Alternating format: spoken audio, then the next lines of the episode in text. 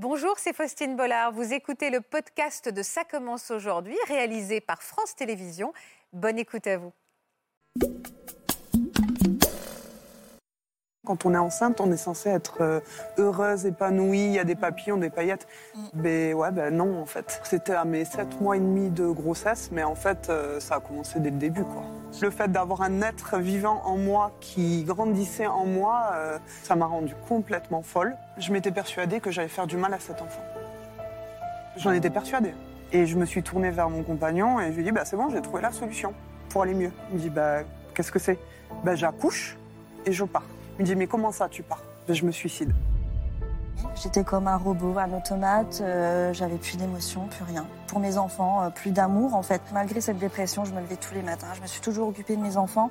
J'avais l'impression de, de ne plus être une bonne maman et de ne plus arriver, euh, plus du tout arriver à m'occuper de mes enfants. Euh, on a l'impression d'être folle en fait. On se dit mais qu'est-ce qui nous arrive? Qu'est-ce qui va se passer? Mais c'est pas possible d'avoir des pensées comme ça. J'ai pris une première boîte de médicaments, je me suis allongée sur mon lit, je me suis dit il faut que ça se termine.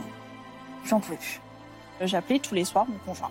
Il a arrêté complètement le boulot. Il a vu que j'étais complètement pas bien. Je lui disais, rentre, je suis épuisée. J'ai tout le temps culpabilisé. Les petits n'avaient pas dormi de la nuit et ils ont pleuré toute la journée, mais vraiment pleuré toute la journée. J'en pouvais plus, j'étais tellement fatiguée que bah, pour que ça s'arrête, il fallait que je parte en fait, tout simplement.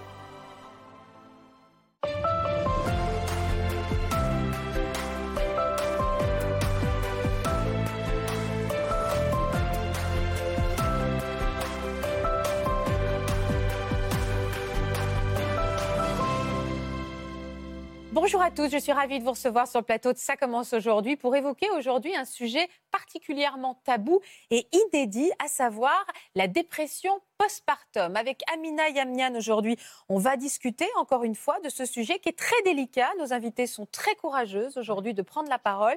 Les chiffres d'ailleurs sont affolants. Est-ce que vous pouvez me donner quelques, quelques chiffres, Amina?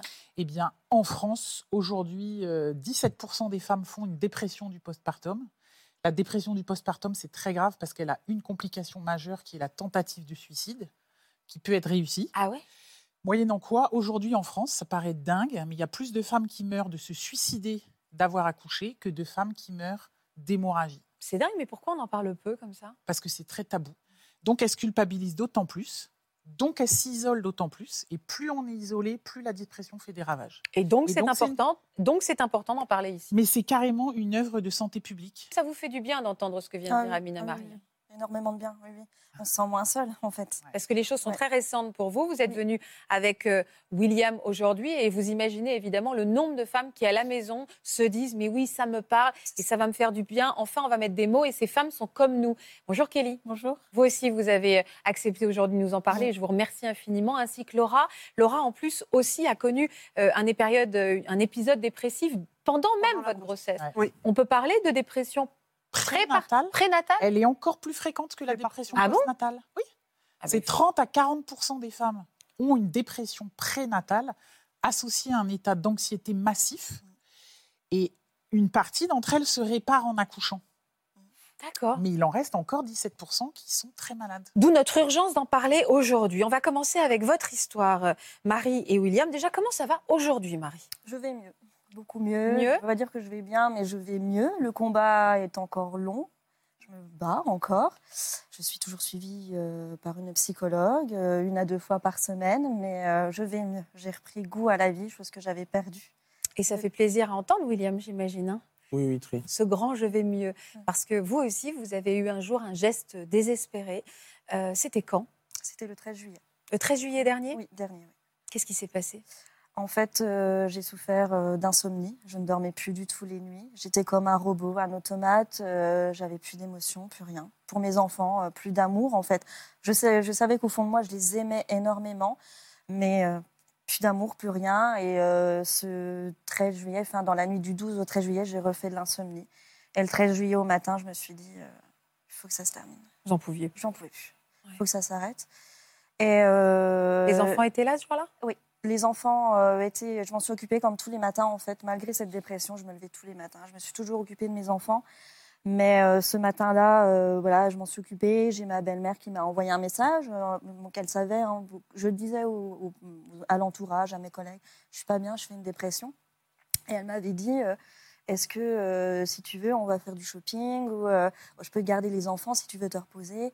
J'étais très consciente de ce que je faisais, donc je lui ai envoyé un message en disant, est-ce que vous pouvez garder mes enfants Ah, c'était pas un geste impulsif, c'était calculé? Le matin là, oui. Le matin là, j'en pouvais plus en fait. J'en pouvais plus du tout et euh, j'avais l'impression de, de ne plus être une bonne maman et de ne plus arriver, euh, plus du tout arriver à m'occuper de mes enfants. Et, euh, et du coup, ma belle-mère est arrivée à midi, elle a pris mes enfants. Je leur ai même pas dit au revoir ou un. Enfin, en fait, j'étais plus moi, on était, on Des est plus. robots. hein. Ouais, comme ça. Mais vous avez anticipé les choses au point de laisser un, un mot, une lettre Oui. euh, pour expliquer votre geste? Ah oui Oui, en fait, en fait ça m'a pris le matin là et euh, j'ai, euh, euh, quand ma belle-mère est partie avec les enfants, euh, j'ai rangé la maison, chose qui voilà. Et ensuite j'ai pris un cahier, j'ai noté euh, que je préférais me faire du mal à moi que de faire du mal à mes enfants, mon entourage. J'ai pris une première boîte de médicaments, je me suis allongée sur mon lit. Et, le lendemain, donc le 14 juillet, je me suis réveillée aux urgences euh, avec la lucidité de ce que j'avais fait. J'étais consciente de ce que j'avais fait la veille, mais euh, perdue aux urgences. Et puis en même temps, euh, bah, qu'est-ce que j'ai fait? Et on ne va plus m'aimer. Déjà à l'intérieur, j'avais l'impression qu'on ne m'aimait plus. Mais là, je me suis dit, je vais perdre mes enfants, je vais perdre ma famille, je vais perdre William, je vais perdre mes collègues, mon travail, je vais tout perdre parce que personne ne va comprendre ce- cet acte en fait. Vous avez, c'est vous qui l'avez trouvé, William. Ça a dû être extrêmement euh, ça. choquant pour vous. hein. Je suis rentré bah, plus tôt que prévu du travail, puisque je devais quitter à 16h30 et, quitté heureusement. avant. Et au moment de rentrer, euh, bon, bah, j'a- j'avais des courses que j'ai posées donc, sur notre, euh, notre îlot de cuisine. Et au moment de vouloir ranger les courses, euh, une première plaquette de médicaments vides qui tombe, une deuxième, et puis une troisième. Et en retirant le sac de courses, j'ai bien vu bah, voilà, qu'il y avait un mot écrit sur un cahier et- qui disait qu'elle préférait se faire du mal à elle plutôt qu'aux enfants. Voyant personne, je suis remonté et c'est là que j'ai trouvé donc sur la chaise à, bac- à bascule semi-inconsciente. en fait. Vous avez vu les choses dégénérer? Vous avez vu son cas, son état euh, général s'aggraver? Je voyais bien qu'elle allait pas bien puisqu'elle dormait pas, donc j'en étais bien conscient. Euh, et elle, dit, elle, elle m'en parlait souvent parce qu'on se parlait assez ouvertement de- du sujet, comme quoi elle avait peur de faire mal aux enfants ou des choses comme ça.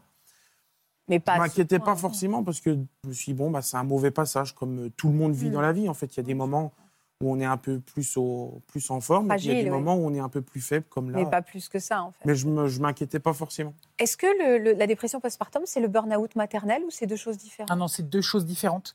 Mais je voudrais trop dire merci à Marie et William parce que ça fait sept minutes qu'on a commencé, tout a été dit. Un, Ah je bah. m'occupais très bien des enfants. Les mamans déprimées sont robotisées. Elles s'occupent très bien des enfants. Tout le monde a à manger, les enfants sont changés, habillés, tout ça. Voilà, ça c'est le premier point. Le deuxième point, j'ai commencé à avoir peur de faire du mal aux enfants. Le deuxième point, c'est que les enfants souffrent et sont très exposés. C'est dangereux pour un enfant d'avoir une mère dépressive. Ouais. Troisième point, la culpabilité. Elle se réveille, enfin on y reviendra, mais elle dit le premier truc que j'ai pensé, c'est euh, non mais qu'est- qu'est-ce qui m'a pris? Enfin la honte. Ouais, ouais, ouais. Et ce que William dit, c'est hyper important. J'ai bien vu qu'elle allait mal. Elle m'a dit qu'elle allait mal, mais je ne l'ai pas cru. Voilà. Et ça, c'est la société dans laquelle on est. Je voyais bien qu'elle allait mal, elle dormait pas. Elle m'a dit qu'elle allait faire du mal aux enfants et lui, il peut pas croire. Il peut pas croire parce qu'il n'est pas informé. La prochaine fois que sa femme va lui dire je vais mal et je Oui, pense là, que je vais faire du mal aux enfants, il a aucune idée de partir travailler. hein. Là, il dit alors, Mm. votre récit, il est incroyable. Quoi. Il est magnifique, votre récit, parce que ça dit tout. Tout. Il ne faut pas non plus que les papas se culpabilisent. C'est-à-dire qu'ils ne non. peuvent pas entendre et faire quelque chose puisque on n'arrête pas de nous seriner avec l'heureux événement. Les enfants, c'est super. Les enfants, c'est génial. Les enfants sont à croquer. C'est trop mignon. Bah, si on vous dit ça toute la journée, euh, je ne sais pas quel âge à William, que ça fait euh, 20 ans, 30 ans, 40 ans que vous êtes biberonné avec cette histoire, le jour où une femme qui a deux enfants, qu'elle a voulu, avec le mari qu'elle a voulu, comme elle voulait, tout bien, qu'elle vous dit ça ne va pas, vous, vous avez tendance à pas la croire. En disant, On va remonter un petit peu le fil de votre histoire à tous les deux pour comprendre euh, ouais, comment vous en, êtes venu, euh, vous en êtes venu à cette situation extrême. On va commencer par découvrir donc votre vie de famille que vous meniez avant d'accueillir votre deuxième enfant. Vous nous avez confié ces images. On va donc faire connaissance avec, euh, avec vous deux, enfin vous trois et vous quatre. Marie et William se rencontrent sur leur lieu de travail en 2016. Leur amitié se transforme au fil du temps en amour et rapidement ils se mettent en couple et parlent de fonder une famille, même s'ils ne veulent pas brûler les étapes. Sortir, resto avec des amis, leur permettent quelque temps plus tard d'envisager sérieusement d'avoir un enfant. Marie tombe enceinte et le couple se réjouit d'accueillir la petite Marine en avril 2018. Les années passent et l'envie d'agrandir la famille se fait sentir. C'est alors qu'ils apprennent qu'ils vont être parents à nouveau et cette fois-ci d'un petit garçon. La naissance de Léo en décembre 2021 les comble alors de bonheur. Alors de bonheur, mais alors sur la photo, la dernière photo, ça ne ressemble pas tout à fait en honnêtement à l'explosion de bonheur, même si j'imagine bien à quel point vous êtes folle de votre petit Léo, c'est ça? C'est Léo, oui, c'est ça, petit, tout à fait. Ouais. Euh, pendant la première grossesse, elle s'était bien passée? Est-ce qu'à l'arrivée de votre fille, euh, les choses, vous avez, vous avez bien géré les choses? Oui, plutôt bien. Alors, sachant que Marine, c'était une grossesse surprise, puisque je suis tombée enceinte avec mon stérilet. Ah Donc, c'était vraiment une grossesse surprise. Mais euh, bon, moi, je l'ai plutôt bien vécu. William, un peu moins. Mais euh, on avait 26 ans, on avait notre appartement, notre travail. Donc, pour nous, on accueillait cette petite fille. Oui. Enfin, voilà. C'était un peu tôt par rapport à vos plannings, Ah, mais, il y a- ouais. mais tout était prêt pour l'accueillir. Tout est prêt, voilà, exactement. Et elle nous a vraiment comblé de bonheur euh, tout de suite. Enfin, Marine, ça a été vraiment un rayon de soleil. Et puis, euh, l'accouchement, bien. Euh, Je voulais un accouchement sans péridurale. J'ai eu la péridurale parce que j'ai eu des douleurs. Et à un moment, bah non, il me faut la péridurale. Mais voilà, non, très, très bien. Très bien. Donc c'est vraiment à l'arrivée de Léo que les choses ont commencé à tanguer pour vous. Est-ce que pendant la grossesse, déjà, vous avez trouvé que vous avez commencé à accumuler de la fatigue Parce que être enceinte quand on doit juste attendre le premier, mais qu'être enceinte quand on doit s'occuper du premier, ça, c'est dif- vraiment difficile. Dans l'ensemble, la fatigue, c'est pas vraiment ressenti. Enfin, ça, ça se passait Ouais. bien. L'accouchement aussi. Euh, l'accouchement rêvé, sans péridurale, je la voulais. Et voilà, c'était Ouais. très très bel accouchement.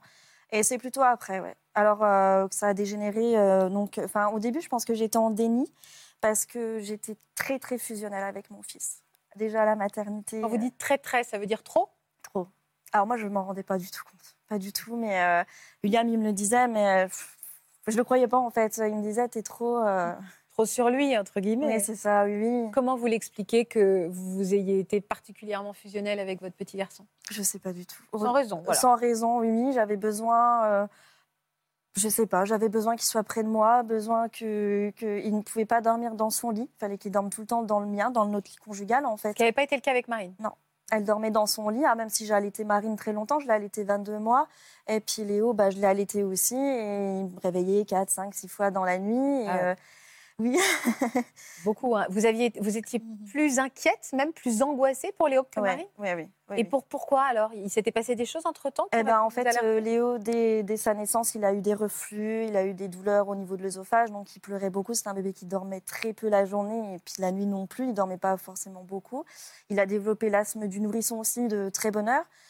Euh, quand Marine, elle, euh, allait à l'école, bah, j'étais même après euh, Marine en lui disant ne lui fais pas de bisous parce que tu vas lui ramener les virus, les microbes et tout. J'avais une peur bleue qu'il qu'il attrape quelque chose et qu'il qu'il meure en fait en permanence.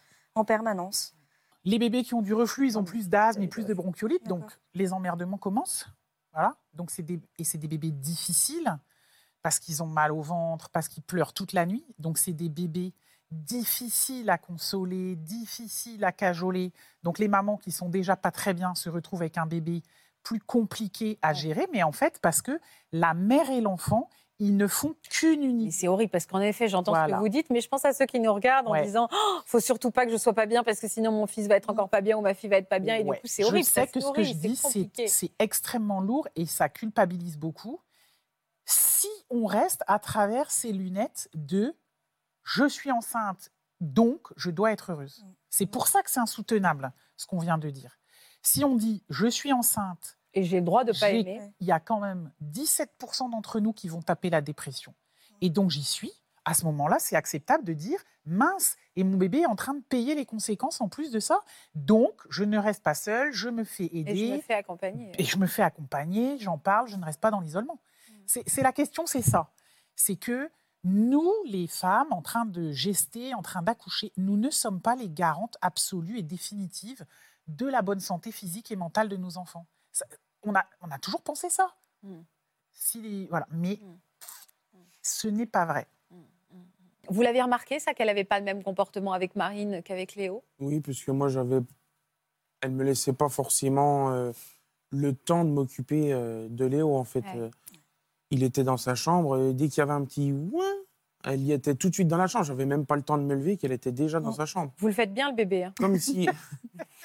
Comme si elle anticipait en fait euh, Ouais. le fait qu'il a, mais même un petit bruit anodin qui qui inquiéterait pas forcément, il pleurait pas forcément, il y allait tout de suite. Ouais, elle allait était tout super, de suite le voir. Donc ça, ça euh, caractérise les femmes dépressives, c'est l'hypervigilance. Mm. Ça s'appelle comme ça en médecine. Dès que l'enfant n'est pas euh, pile comme on l'attend, Mais vous avez pu reprendre le travail quand même?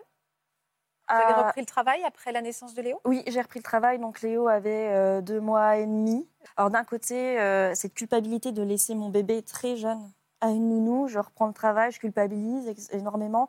Et d'un autre côté, le fait de reprendre le travail me fait aussi du bien puisqu'on retrouve un petit peu ses collègues, sa vie sociale, etc. Oui, partagé, ouais. J'avais repris à 70% pour un petit peu, voilà, j'avais des jours en plus en, de repos euh, dans le Pourquoi mois. avoir continué à allaiter Pardon, alors c'est vraiment pas un jugement, mais euh, en reprenant un petit peu votre vie, vous avez soufflé. On sait que c'est un, un lien extrêmement fort, mais aussi euh, difficile, sacrificiel. hein, Oui, quand on... ouais, ouais, c'est extrêmement contraignant. Comment vous vous organisiez et pourquoi avoir voulu continuer? C'était votre choix. hein C'était mon choix d'allaiter, comme pour Marine et pour Léo. Donc pareil, l'allaitement, l'allaitement a une pression immense. de la part de qui?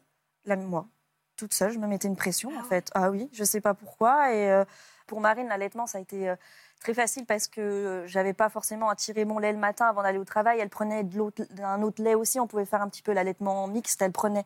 Sauf que pour Léo, quand euh, on a voulu un petit peu essayer l'allaitement mixte au début mai, parce que début mai, j'ai fait une très grosse crise d'angoisse. Ça a été vraiment là le- la première descente aux enfers pour moi.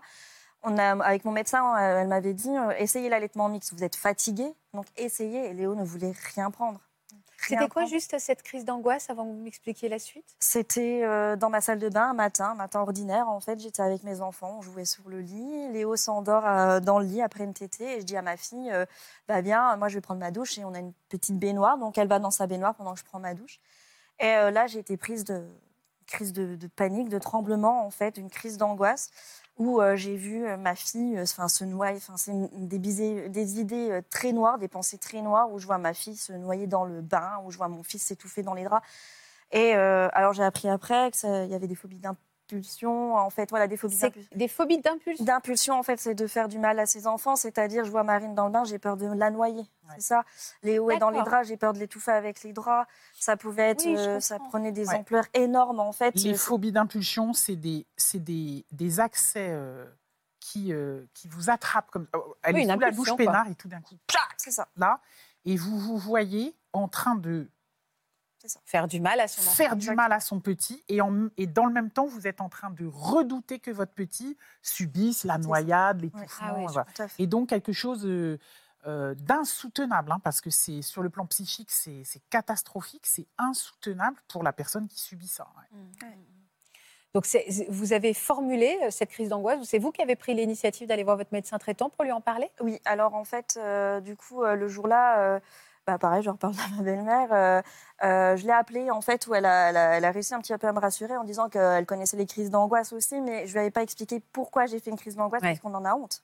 On en a honte. C'est pas possible de dire. bah, impossible de dire j'ai. j'ai peur de tuer mon enfant. Enfin, je le dis ouvertement maintenant parce que j'ai une psychothérapie derrière, mais comment vous pouvez dire ça devant. euh, j'ai peur de tuer mon enfant, mon fils, ma fille. Enfin, et euh, du coup, elle, elle m'a dit écoute, je vais monter à la maison. Enfin, mon beau-frère est venu avant et le fait qu'il y ait déjà une présence, ça m'a soulagée. Ouais. Je me suis dit si je viens passer à l'acte, parce qu'on a peur de passer à l'acte, je me dis il y a quelqu'un qui est là. Et euh, ça m'a soulagée. Euh, ma belle-mère est venue après. Et c'est à ce moment-là que je suis allée donc consulter mon médecin qui m'a dit vous êtes fatigué, euh, faites un allaitement mixte, il faut vous reposer. Sauf que bah j'y arrive pas forcément, l'allaitement mixte j'y arrive pas et je pense que intérieurement je ne veux pas que mon bébé boive un autre lait que mon lait maternel.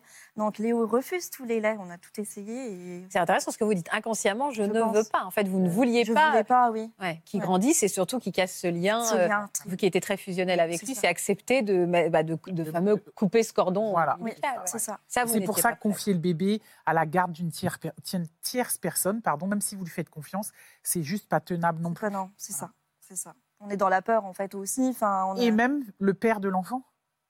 Ah oui. L'enfant, il chouine à peine et William, il a même pas euh, son mot à dire. c'est ça. Sa mère a sauté. Donc, C'est ça.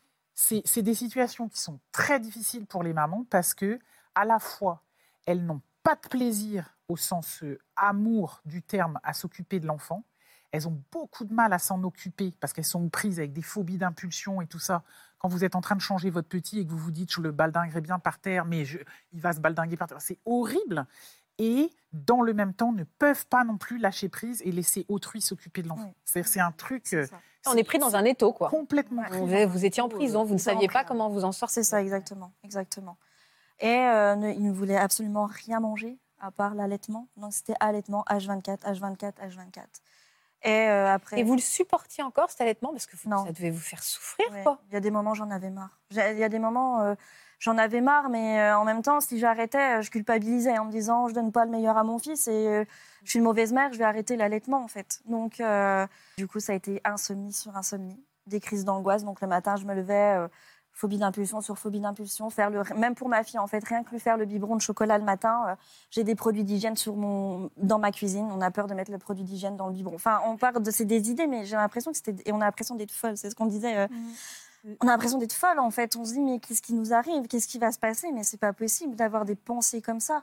Et c'était tous les jours, tous les jours à répétition et de l'insomnie. Je ne dormais plus. Et la trouille de le faire. Et la trouille de le faire. La trouille de le faire Voilà. sans même vous en rendre compte. Sans m'en rendre- Voilà, c'était. Ouais. Ah oui, ça rend obsessionnel. Oh, oui. Et ce moment-là du mois de juin, William, vous avez euh, réalisé l'ampleur de- du drame intérieur qu'elle vivait? Après, elle donnait pas l'impression d'être mal non plus, en fait. C'est un peu bizarre euh, à expliquer, mais je veux dire, physiquement, elle donnait pas l'impression d'être mal. En fait, c'était intérieurement, je pense. Intérieurement, elle était mal, mais à l'extérieur, elle montrait. euh, Bah, le- La boulot, euh, robotisation dont vous La- parliez, hein, la dire, euh, robotisation. hein. même- même On met pas d'affect, mais on fait. Ouais, c'est, on Pilote a- automatique. Exactement, c'est en quoi. pilotage. On fait pas, on fait pas les choses parce qu'on a envie de les faire. On les fait parce qu'il faut, Il les, faut faire. les faire, ouais. Il faut les faire. On a pu. euh, Enfin, C'est-à-dire qu'il vous restait encore ça d'énergie, parce qu'il y a des femmes qui sont tellement dépressives Oui. qu'elles n'ont même plus l'idée qu'il faut le faire. Alors là, c'est l'abandon total. Mais visiblement, vous n'êtes pas allé jusque-là. Il fallait même ranger la maison avant de passer Avant à de passer, au suicide. ouais, ouais, c'est Hein, ça. voilà, ouais, exactement. C'est ça. ouais. Comment vous vous êtes relevé après, euh, euh, après euh, Vous êtes resté combien de temps à l'hôpital? J'ai été hospitalisée trois semaines après mon, ma tentative de suicide. En fait, le, quand je me suis réveillée aux urgences, euh, deux jours après, donc je pouvais pas me lever. En fait, j'étais euh, dans une salle de déchocage déjà le premier jour où j'étais en surveillance euh, tout le temps. Et euh, le lendemain, on a pu me lever, prendre, me faire prendre une douche. Et euh, je suis, j'ai rencontré deux personnes qui travaillent à- en hôpital psy- psychiatrique. Et elles m'ont proposé l'hospitalisation. Quand j'aurais expliqué ce qui se passait pour moi, j'en étais consciente. Et elles m'ont dit euh, cette phrase euh, si on vous hospitalise, c'est pas euh, pour protéger vos enfants, mais c'est pour vous protéger vous. C'est-à-dire pour éviter euh, de recommencer, en fait. Et voilà, donc trois semaines d'hospitalisation. oui. Mais vous avez pu dormir un peu? Et en fait, j'ai décidé euh, de, de vraiment me recentrer sur moi-même et de, de, de me rituel, d'avoir des rituels, de prendre la douche, de dormir à telle heure, de redéjeuner parce que j'avais perdu, euh, après l'accouchement de mon fils, j'avais perdu 20 kilos en fait. Aujo- Aujourd'hui, vous avez une prise en charge? Oui, oui. par- Alors, comment ça se passe aujourd'hui euh, Donc, par un psychologue? Oui, un que vous- psychologue. oui. que vous voyez à quelle, à quelle fréquence? Une à deux fois par semaine. Et euh, donc, c'est à l'hôpital. En fait, on- en fait, déjà au mois de, de, juillet, de juin, pardon, euh, euh, j'étais allée revoir mon médecin traitant. où, quand j'avais fait des crises d'angoisse à répétition, elle m'avait dit Vous faites une dépression postpartum. Elle me l'avait dit. Elle m'avait dit euh, faut euh, prenez un, un antidépresseur, bien sûr. Oui, bien sûr. Voilà, et aller consulter une psychologue. Sauf que moi, l'antidépresseur, non, bien sûr que non. J'allais être mon fils. Non, je ne Ah, pas bah oui, j'avais pas pensé à ça. Donc non, je ne prendrai pas Alors, le médicament. Point, point médical, est-ce qu'on peut prendre un antidépresseur enceinte et est-ce que ça, ça peut être sans aucune conséquence pour un enfant, Oui. pour un bébé? On peut prendre des antidépresseurs pendant la grossesse et on peut prendre des antidépresseurs pendant l'allaitement, à condition qu'ils soient bien choisis, à condition qu'ils soient bien dosés. Donc, ce n'est pas un truc qu'on fait en automédication. Ouais. Il faut voir un psychiatre qui est spécialisé dans les problématiques de périnatalité. Et on voit bien parce qu'il vaut mieux une maman pas déprimée qui allaite qu'une maman dépressive qui va finir par de toute façon ne plus pouvoir allaiter. Et l'allaitement peut être un des outils pour les mamans de se récupérer de leur dépression, mais ça peut être aussi un des moyens par lequel elles finissent par sombrer. Pourquoi ça peut être un moyen de se récupérer de sa dépression, Parce- l'allaitement? Parce que c'est une façon de retisser du lien avec son enfant qui ok. si difficile. Et donc, l'arrêt de l'allaitement peut être aussi une catastrophe. C'est-à-dire, et c'est pour ça qu'il faut avoir. Et c'est toujours pareil, c'est toujours en équipe qu'on travaille. Il faut un pédiatre qui connaisse bien l'affaire, un- une sage-femme ou un gynéco qui connaisse bien, un médecin traitant sur lequel on peut s'appuyer, un psychiatre. C'est ensemble qu'on va Ouais, travailler. c'est une c'est pas isolément. Qu'est-ce que vous ressentez quand vous écoutez euh, ce, ce témoignage, vous, Kelly? Bah, c'est quand même similaire parce que j'ai fait une tentative aussi. Mais euh, c'est émouvant quand même parce qu'on se dit qu'on peut, on peut réussir après et ça donne de l'espoir aussi. euh. Même si en- encore plus, c'est c'est encore plus récent. Marie, c'est cette, cette année, euh, donc c'est récent quand même. Elle a Ça le donne de l'espoir. Oui, Ouais. puis elle a tellement le courage de venir aussi, de témoigner et tout. C'est enfin, sans pleurer, sans rien, sans larmes, rien du tout. euh, Enfin, moi, euh, euh, enfin, j'aurais été euh, quelques temps après- avant, j'aurais, Capable, ouais. ah, j'étais incapable. Et vous, Laura, vous ressentez quoi? Ben, euh, moi, en fait, euh, c'est ce qu'on disait tout à l'heure quand on a fait connaissance. On, a, on est passé par exactement les mêmes phases, en fait. Euh, toutes les trois. On a ressenti exactement les mêmes choses. On a vécu les mêmes choses. On a été confrontés au même, à la même incompréhension. Parce qu'effectivement, quand on est enceinte, on est censé être euh, heureuse, épanouie, il y a des papillons, des paillettes. Ben ouais, ben non, en fait. Parce que vous, les choses ont commencé pour vous, Laura. euh, Moi, quand j'étais enceinte. quand vous étiez enceinte, Oui. à quel moment vous avez senti qu'il y avait quelque chose qui n'allait pas? Alors, c'était à mes sept mois et demi de grossesse, mais en fait, euh, ça a commencé dès le début, quoi. Dès le Mais début, je que- pas essayez de m'expliquer. Vous n'aimiez pas être enceinte déjà? Je n'ai pas du tout euh, totalement audible, aimé hein. partager mon corps avec euh, mon fils. Mais alors, euh, vraiment, ça a été pour moi euh, catastrophique. Le fait d'avoir un être vivant en moi qui grandissait en moi. euh, Oui, je comprends très bien. Ça m'a complètement chamboulé. C'est pas pour vous, je comprends. Voilà, c'était. Et euh, voilà, aux alentours des 7 mois et demi, j'ai déclaré des acouphènes euh, liés au stress, en fait, Ah, que je ça, vivais. Ça, ça rend dingue. Voilà, donc ça m'a rendue complètement folle. En fait, j'étais déjà, euh, à cause. Parce que j'étais déjà insomniaque depuis un mois, je dormais pas du tout. À la base, c'est le sommeil. le À la base, c'est le sommeil. Ouais. Le- la base de la dépression, en tout cas euh, périnatale ou postpartum, c'est le sommeil. Il faut faire attention à son sommeil. C'est le plus important. Et vous étiez angoissée? Ah, j'étais au summum de l'angoisse. Mais angoissée de quoi? De le perdre, cet enfant, de ne pas y arriver de D'être une maman maltraitante. Je Ah, m'étais persuadée, oui, oui, je m'étais persuadée que j'allais faire du mal à cet enfant.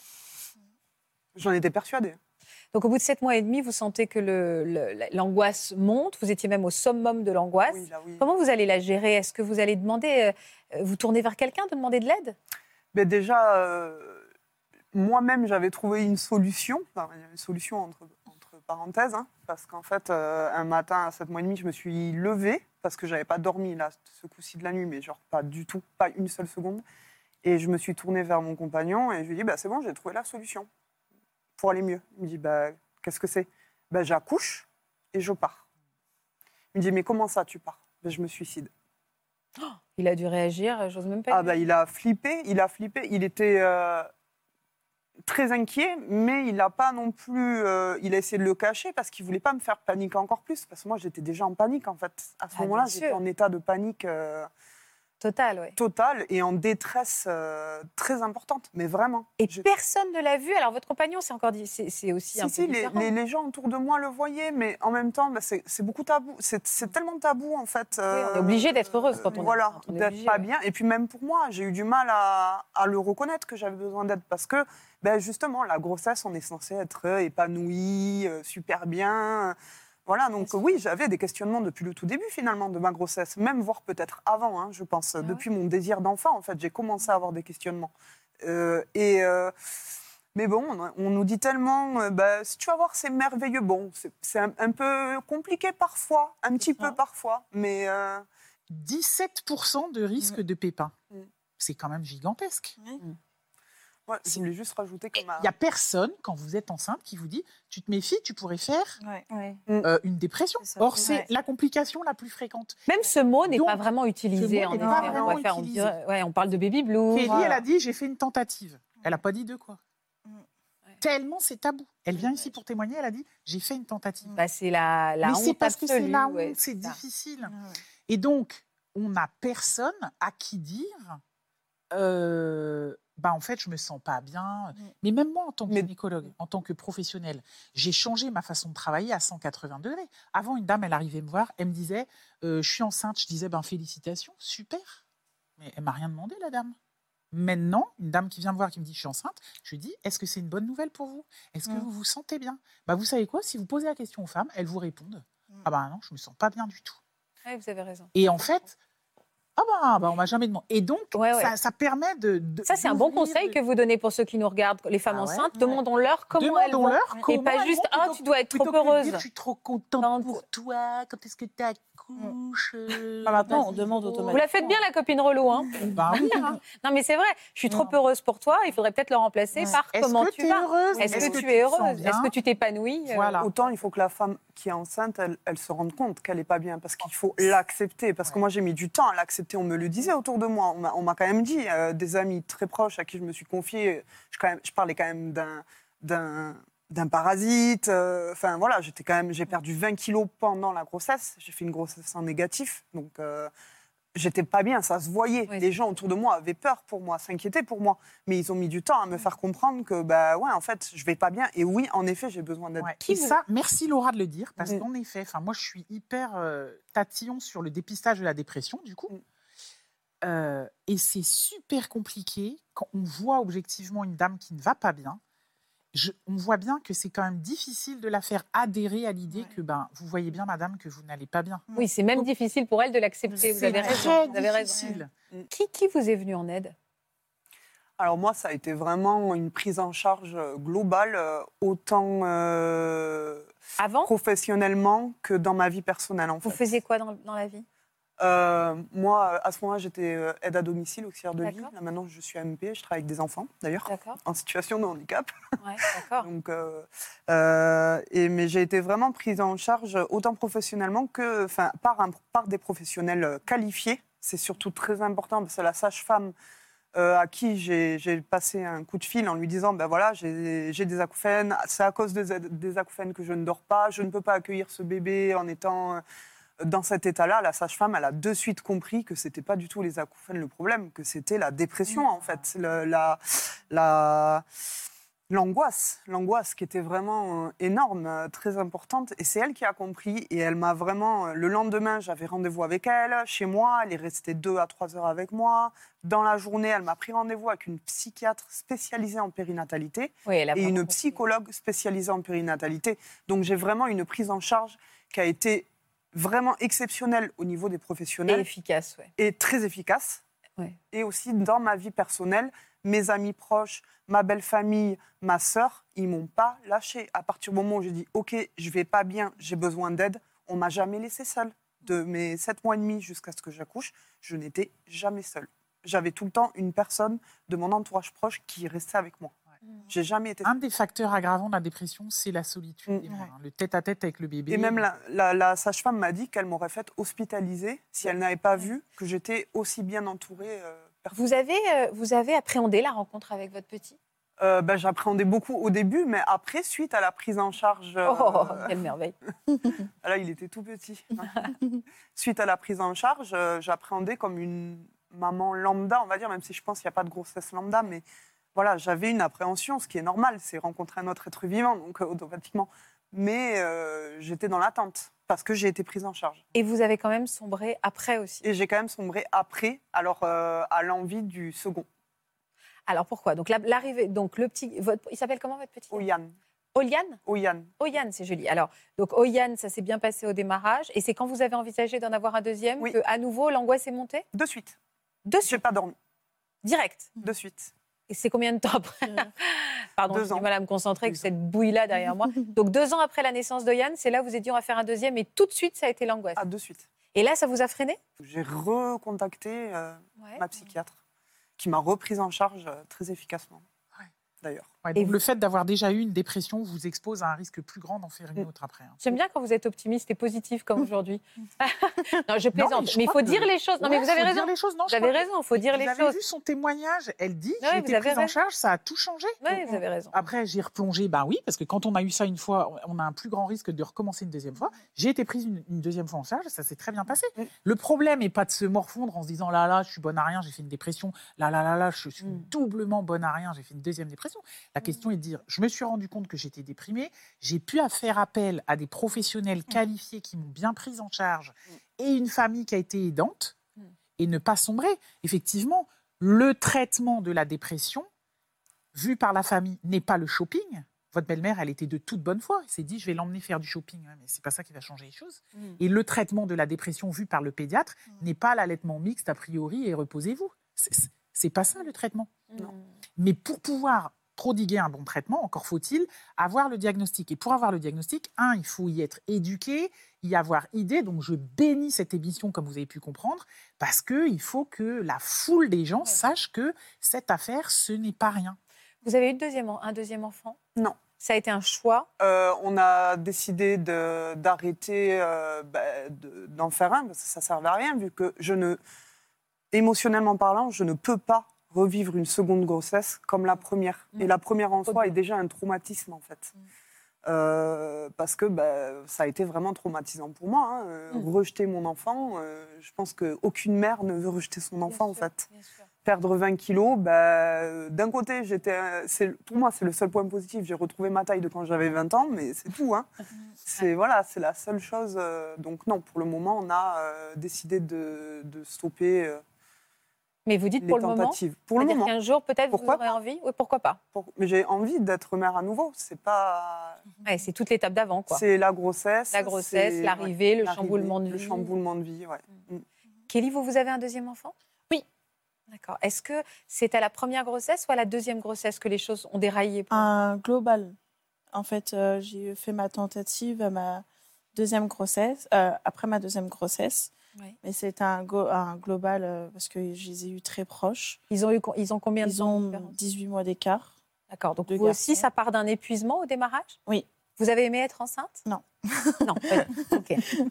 important de le dire, hyper important de le dire qu'on a le droit de Ah ne pas oui, aimer non, être enceinte. oui. Enfin, ma mère euh, m'a ma, ma mère m'a dit tu verras c'est quand même bien la grossesse mais elle m'a toujours elle a jamais id- idéalisé non plus euh, la grossesse elle a dit si t'aimes pas t'aimes pas Euh, mon premier euh, j'ai eu un diabète donc euh, je devais me faire piquer tout le temps enfin c'était super chiant il n'y avait pas d'autres mots hein. Il on devait être diabétologue tout le temps euh, je pouvais pas manger ce que je voulais enfin voilà c'était euh, Pénible. voilà.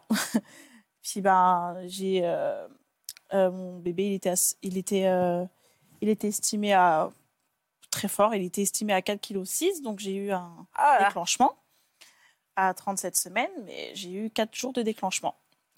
Et euh, du coup bah traumatisme euh, vraiment j'ai 4 eu- jours de déclenchement, Ouais. c'est-à-dire qu'on attend pendant 4 jours que le bébé daigne bien arriver? Ouais. Je dis daigne bien parce que Non, c'est pas lui. c'est pas qu'on attend, c'est qu'on se donne du mal pour qu'il arrive. Voilà, c'est ça. Ah oui, c'est ça. ouais. Et puis, pour finir en césarienne. Du coup, j'ai fini en césarienne. Donc, j'ai accouché en césarienne du, du premier. Et euh, je me souviens, enfin, c'était très beau. J'ai pleuré. hein. Enfin, voilà, c'était un beau accouchement. Mais euh, j'ai pas tout de suite été avec lui. Euh, j'ai- il a accouché. euh, Enfin, il est né à 10h30. Je suis montée en chambre qu'à 14h30. Donc, entre-temps, bah, il était tout le temps avec le papa. Moi, j'étais euh, dans une salle de, de réveil avec tout- toute personne qui se réveillait d'une n'importe quelle opération. Donc j'avais même calculé mon temps. J'ai dit bon, il faut que je sois montée avant parce que ma belle-mère elle va arriver c'est pas possible. Je ne peux pas avoir mon fils. Enfin, c'est pas ma belle-mère qui va avoir mon fils en premier quoi. J'ai eu une demi-heure. Euh, pendant une demi-heure, j'étais avec mon conjoint et le fils. Alors, vous me donnez l'occasion de faire une toute petite parenthèse. Méfions-nous du trop de visites Ah, à, la, oui. à la maternité. Oui, bah ça, j'en ai subi. bien... Non, mais sérieusement, Ah, y il y a bien un il y a un moment... Ah, ouais. tabou. Ah oui. Et les mères nous ont dit, Ah, s'il vous là, plaît, là, vous là. dites rien. Non mais là vous vous rendez compte l'angoisse de faut vite que je remonte dans Ah ma chambre non, parce que je veux c'était pas que ma belle-mère voit Ouais, mon fils avant. C'était ça, j'avais calculé mon temps, je savais que C'est pas possible. elle avait quel- je savais qu'elle avait qu'elle finissait à 14h, il fallait que je sois montée à 14h. Mais enfin, elle vient quand on l'appelle.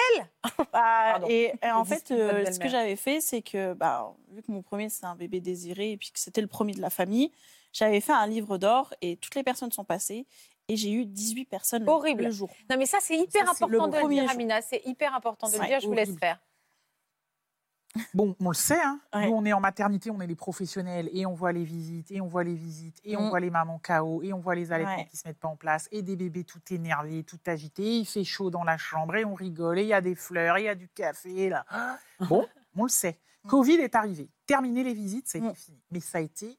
C'est un tabou non plus, on ne le dit pas. Donc on profite d'être ici, parce qu'ici Ouais. tous les tabous sont dissibles.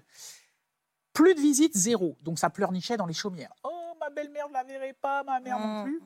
Les femmes qui n'avaient qui avait déjà accouché disait Ah, bah, Vous direz rien à ma belle-mère, mais c'était trop bien qu'il personne qui vienne me voir. On ne dira rien à votre Mm. belle-mère. Mais non, mais on a largement le temps après. Mais C'est censé être une bulle de ça. repos aussi. J'ai accouché en 2018 et euh, mon deuxième, je l'ai accouché en 2020. J'avais le droit de visite que mon, que mon conjoint pour Voilà. le deuxième. Et ça, c'était trop Ah, bien. c'était trop bien. Voilà. Alors, on, on a quand même, nous, Ah les oui. professionnels, pendant Covid, on a un peu, dé- on a un peu déconné. parce que C'était les, les impositions sanitaires, mais a posteriori, on s'est rendu compte que c'était dramatique parce que, y compris les pères, ont été virés de Oui. maternité. Donc, ça, c'était une catastrophe. Le- le- Mais par contre, le noyau papa, maman, bébé, Mm. en fait, on se rend compte que c'est incroyable. Bah Des échecs d'allaitement, on en a Ouais. beaucoup moins. Des mamans qui sont épuisées, on en a beaucoup moins. Enfin, voilà. C'est compliqué quand On même en- devant sa, son père, sa belle-mère, sa Ouais. tante, la marraine, de déballer ses nichons, de mettre le bébé. De ça. Non, le bébé, pas. Et puis, non, mais je suis d'accord. La voisine, la cousine dit, mais fais plutôt comme si. Ouais. Et puis on, Ah, croit- on oui, se croirait un ça. peu dans le dernier café à la mode. Tout Ben, le monde c'est ça, discute alors monde que vous, vous êtes Alors, en train de, au milieu, vous en pouvez plus, vous êtes Donc en fait, on le dit à toutes les belles-mères, le plus beau cadeau, et aux mères, le plus beau cadeau que vous pouvez faire à vos petits-enfants et à vos enfants, c'est de ne pas leur rendre visite en matin. Et de venir, en plus, on parle de quoi? 3-4 jours Mais bien sûr, Donc, et de c'est venir pas trois, après quatre à la jours, euh, maison, et de venir chacun son tour. Vrai. Non, mais vraiment, posons-nous la question avant d'aller voir les Ouais. mères à la maternité. Bah, à. Et les papas, d'ailleurs, euh, La aussi. sage-femme, elle, euh, elle a C'est sorti tout le monde. hein. Elle dit euh, il faut pas oublier que Kelly elle sort d'une césarienne. hein. donc, Après euh, quatre jours de travail, genre. euh, donc et euh, il bon, faut quand même la laisser. hein, euh. Donc là, on est sur- toujours sur le premier. hein. Oui. La le retour à la maison s'est bien passé avec le premier? Euh, oui et non, parce que en fait, euh, j'avais papa qui était en, en déplacement tout le temps. Donc, il partait le lundi. Il fait quoi, votre père Votre Euh, père, pardon bah, À l'époque, il était euh, électricien ferroviaire. D'accord, donc il partait toute la Toute semaine. la semaine, il partait. Donc, il partait le lundi et il revenait que le vendredi. Et voilà, toute seule avec le bébé. Voilà. Mm, Difficile. Voilà tout ça avec le bébé qui confondait le jour et la nuit. Ah Donc, Petit pouilleux. pas de nuit correcte, jamais de nuit correcte, Ouais. Jusqu'à ces un an et demi. Euh, pas de nuit correcte, euh, pleure euh, à longueur de journée. Euh, même la journée, il dormait très peu. Attendez, un, an, un mois et demi, c'est pas leur différence d'âge? Si, Un an et demi? C'est-à-dire qu'il a commencé à dormir quand vous êtes tombée Voilà, enceinte c'est deuxième. ça. Ah, ça c'est drôle. Non, mais j'adore. ça. Ouais. Et vous avez vu ce qu'a dit Kelly? Non. Confondait le jour et la nuit. Ouais. On va déjà charger l'enfant. C'est faux, elle vient de dire, il ne dormait ni le jour ni la nuit. Ouais, Bah oui. c'est ça. Sa mère était dépressive, le bébé Ouais. ne dort pas. Je viens de le J'étais, dire tout à euh, l'heure. Je culpabilise les femmes. Ah oui, à fond. Peut-être, mais non, je les culpabilise. Au contraire, je lève la chape de plomb. C'est parce que vous allez mal, madame, que votre bébé va mal. Et donc, il faut être aidé. Donc, facteur favorisant, le travail long, la césarienne non programmée, l'isolement. Son mari n'est pas là. Donc, elle avait déjà trois facteurs de risque. Et vous savez quoi? Il y a beaucoup plus de diabète chez les femmes qui sont dépressives. Les femmes qui ont des dépressions ont des complications obstétricales multipliées par 3 à 6 plus que tous les autres. Elles ont plus de diabète, elles ont plus d'hypertension, elles ont plus de préclampsie, elles ont plus de césarienne, elles ont plus d'hémorragie. C'est incroyable. Ok, ok, ok. Et Et puis Euh, en plus, il allait bien. fils. votre fils, il allait bien Ah oui, il a À part euh, ce petit euh, problème de calage de Ah sommeil. oui, il non, était il a- en. Et en il, décalage il horaire buvait bien son, il buvait bien son lait, il n'avait pas de problème et tout, il n'avait pas de colique, rien du tout. Et donc, rebelote. Et donc rebelote, parce que en fait, euh, enfin rebelote, oui et non, parce que euh, mon conjoint a arrêté le boulot pendant euh, jusqu'à ces euh, six, six mois, à six mois de mon premier, donc à six mois de Jake, mon fils, il a arrêté complètement le boulot parce qu'il a vu que j'étais complètement pas bien. J'appelais tous les soirs mon conjoint. Je lui disais rentre, je suis épuisée. J'ai dit là, là si je m'isole pas, bah, je l'étrangle. C'était vraiment ça. Alors, euh, quand je le dis comme ça, c'est cru, hein. c'est horrible, hein. Euh, même encore maintenant. Mais je me voyais l'étrangler, tellement qu'il n'arrêtait pas de pleurer. J'avais trouvé une technique, euh, parce que le week-end, quand il y avait papa, il pleurait pas. Ah Ah, bien sûr. Parce que le papa, quand il rentrait, il s'occupait de lui. La nuit, il s'occupait, il s'est toujours occupé de, de- des nuits, le papa, et il pleurait pas. Donc du coup, bah, ça se passait super bien. J'avais même trouvé une technique. J'avais mis euh, le t-shirt de l'odeur de papa euh, pour qu'il dorme un peu Mmh. plus. euh, Et là, je me suis, je me suis sentie pas comprise. Je me suis dit, mais en fait, pourquoi il, pourquoi il pleure Il ne m'aime pas. Pourquoi Voilà. il ne m'aime pas On va Voilà. dire. culpabilisé euh, tout le temps. J'ai tout le temps culpabilisé. Ma mère euh, m'a toujours été là, elle a toujours, bah, elle m'a toujours appelé. Quand j'appelais mon conjoint, bah, mon conjoint rappelait automatiquement ma mère en disant euh, Kelly, elle est pas très bien, donc euh, essayez de voir et tout. Donc ma mère, elle me rappelait toujours. Elle me rassurait en disant que c'était un baby blues. Ouais. J'ai eu euh, le mot baby blues euh, tous les, tous les jours, C'est mignon, Baby Blue. C'est comme Voilà, les cookies sur. Internet. C'est un ça. truc, un, un mot un peu joli pour dire finalement une détresse C'est effroyable. ça. ouais. Voilà. Donc, à six mois de, de Jake, euh, le papa, il a complètement arrêté le boulot. Parce qu'il a, il a vu que. Il a, il a cl- clairement dit au boulot hein, C'est bien, c'est bien. Il a clairement bien, dit j'ai peur pour ma femme et j'ai peur pour mon enfant. D'accord. ouais. Là, c'est pas possible. Donc, on a réussi à avoir un rythme correct. Euh, je- J'allais très bien, je me posais très bien. On avait un bon rythme. Lui, il, était, lui, il faisait la nuit. Moi, je faisais la journée. Donc, la, la journée, il se reposait. Parce que bah, du coup, on se retrouve tous les deux à la maison. Donc, un bon rythme et tout. Donc, on décide d'avoir un deuxième. Donc, on a à un an de, de Jake. On se dit, bon, on va essayer. Parce que euh, Jake, j'ai mis neuf mois à l'avoir. Donc je- Mais je l'ai tout de suite. J'ai été tout de suite enceinte de, Ah. de Cameron. Et là, j'ai fait une. J'ai pas fait pareil que la première grossesse. J'ai décidé d'être suivie psychologiquement pendant ma première bien, grossesse. bravo. Donc j'ai dit bon, voilà. Donc euh, je suis tombée enceinte en novembre 2019 et euh, voilà, j'ai dit bon, là par contre ça va pas pareil, ça va pas être pareil. Tel- j'avais tellement peur d'avoir ces idées noires pour le deuxième. J'ai dit là, il faut que je, je fasse quelque chose. Donc j'ai parlé avec euh, mon psychologue, enfin avec mon médecin traitant et mon psychologue et puis bah j'ai été suivie. Mais après Covid, premier, premier confinement, donc j'ai pas été suivie comme j'aurais voulu être suivie. Euh, et puis bah, j'ai accouché en août euh, 2020 de Cameron par césarienne, qui s'est passé euh, bien, oui, pour moi, mais non pour lui. Parce que Cameron, il est né sans. Il est mort-né, en fait. Il, est, il a bu tout. euh, il a bu tout le liquide euh, possible. Inhalation de liquide Voilà, amniotique. c'est ça fait ça. des arrêts cardio-respiratoires. C'est ça. Ah, je connais pas. ça. Des nouveau-nés, ouais. Dès qu'il est né, enfin, il était violet et on voyait juste euh, le liquide sortir de sa bouche et de son nez. Donc, Ah. on l'a tout de suite pris en, en charge. Et du coup, il a été en néonate. Donc, il a fait sa première nuit en néonate. Mais euh, je voulais, je voulais, euh, voilà. Petit pichou. Mm. Et sortie précoce, donc deux, trois jours après, trois jours même pas.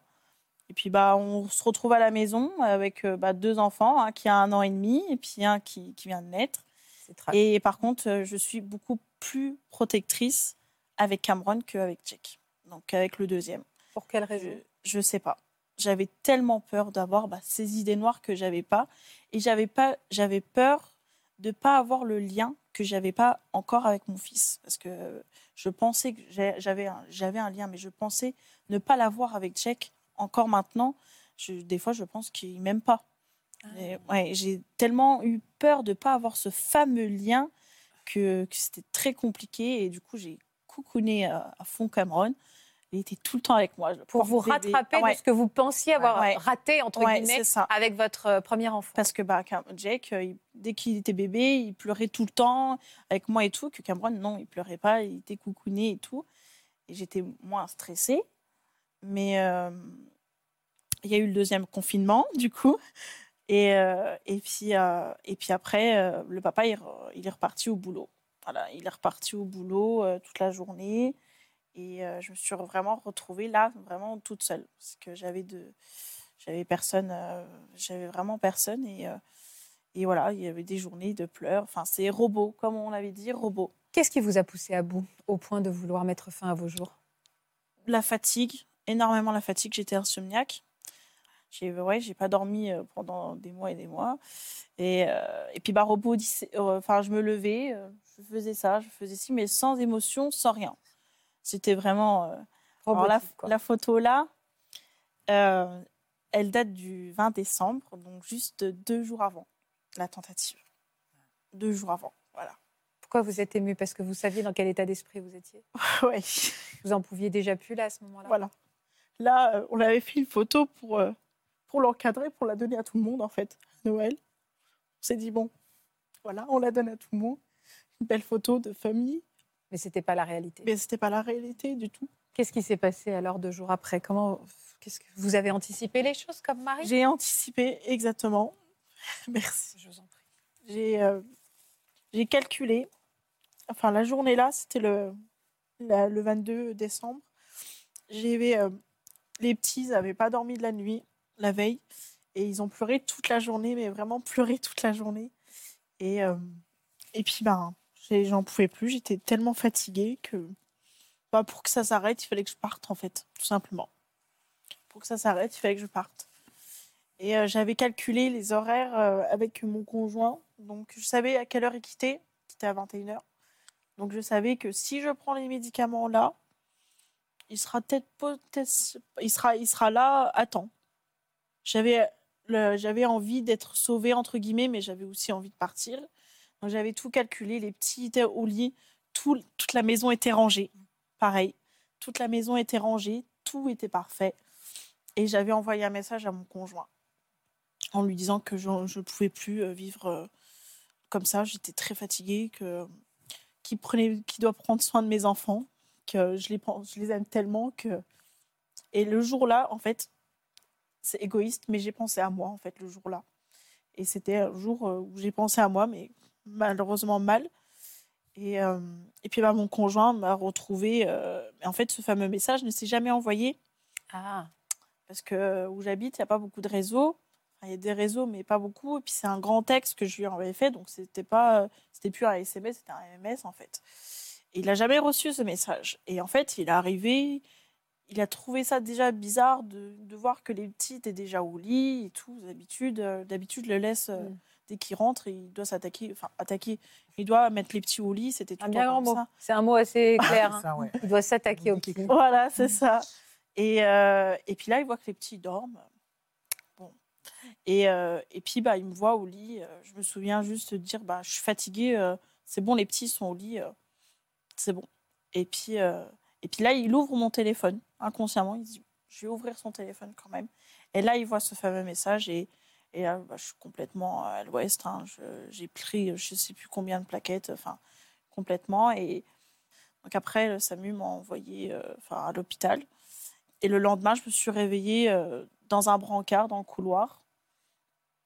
Et, euh, et là, je me dis, qu'est-ce que j'ai fait? Hmm. J'ai dit, qu'est-ce que j'ai fait? J'ai culpabilisé, mais j'ai culpabilisé de- d'avoir fait, mais j'ai aussi culpabilisé d'avoir pas réussi. Allez, on se rajoute un échec. Ouais. Je ne suis même pas capable de. Ouais, c'est ça. Ouais, ouais, je comprends. Même je suis pas capable de partir en fait. Enfin, et là, ça a été mon conjoint m'a allumé. Il n'y a pas d'autre mot. Il m'a grondé comme je sais pas quoi. Il m'a il m'a grondé. Il m'a dit mais t'as- t'imagines, t'as pas pensé à toi, t'as pas pensé à nous, t'as pas pensé aux enfants, t'as pas pensé à ta famille, à ta mère, enfin tes enfants, tes frères et sœurs. Enfin, t'as pensé que à toi. Bah, je dis oui, j'ai pensé à moi. Je sais, je suis désolée. Je lui dis là, je suis vraiment désolée. Et euh, Ouais, vous n'avez pas été comprise tout de suite, hein, parce Ouais. que je trouve ça dur. Ouais, hein. ouais, c'est d'avoir parce un que tel c'est appel à précisément l'aide, l'inverse. hein. C'est parce ouais. que vous n'avez fait que penser aux autres que vous avez terminé. Bah ça, oui, c'est pour euh, ça. ouais, c'est ça. Et là, du coup, Et tu n'as pensé à personne. conjoint- Bah oui, c'est peut-être Mm. pour ça que j'en suis là, en fait. Ouais. Après, mon conjoint était euh, était beaucoup là quand même. Il a, il a toujours été à l'écoute. Ah non, mais on l'accable pas du tout. Ah oui. hein. Ah non, non, vraiment pas. J'accable pas du Ouais, tout non. votre. Non, non. Je, je, Et ben, J'illustre euh, ça, ouais. j'illustre un petit peu ce qu'il a dit pour aider ceux qui sont à la maison, en effet, en, en essayant de comprendre Mm. que ce sont des mots qu'il faut peut-être pas utiliser, Bah, mais lui, il l'a fait avec Oui. amour, euh, sans s'en Voilà, c'est hein, ça. évidemment. Et en fait, c'est avec la, la psychiatre de l'hôpital, on est allés tous, tous les deux. Euh, et en fait, elle commence à, à dire un peu ce que c'est la dépression postpart- postpartum, un peu les signaux, etc. Et inconsciemment, mon conjoint et moi, on fait oui, oui. Puis il me regarde, il me fait, mais en fait, c'est elle. Il a fait comme ça, mais en fait, c'est elle. Mm. C'est Kelly, elle est comme ça, en fait. Et euh, bah, elle a dit oui, dans tous les cas, vous avez. Et là, c'est seulement là que j'ai eu ce fameux dépression postpartum. J'ai seulement eu. Est-ce que c'est rassurant quand on met un mot? Ça a été rassurant, oui. Ça a été effrayant aussi. Mm. Rassurant et effrayant parce qu'on rassurant parce qu'on se dit bon, on a été comprise, mais effrayant on se dit on est en dépression quoi. C'est le mot dépression fait peur. Enfin moi, il m'a fait peur.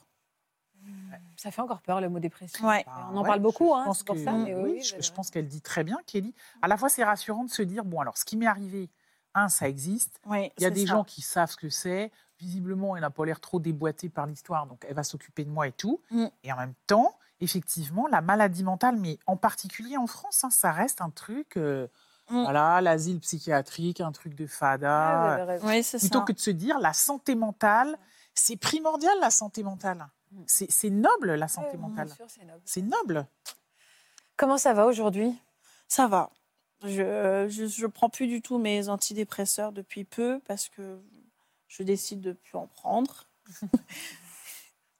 Et euh, voilà, je, je décide de plus en prendre parce que voilà, J'ai toujours des somnifères au cas où. Je suis devenue un peu, je recommence un peu à être insomniaque, donc je fais quand même attention. Parce que bah, c'est le premier déclencheur, comme on avait dit. euh, euh, je me dis, c'est la fatigue. J'essaye de sortir un peu plus. Mon conjoint est beaucoup plus à l'écoute. Dès qu'il voit que je peux avoir des fois des périodes où je suis très fatiguée et tout, et il voit tout de suite et il le dit, bon, maman, elle n'est pas, elle est pas très bien, on va la laisser tranquille.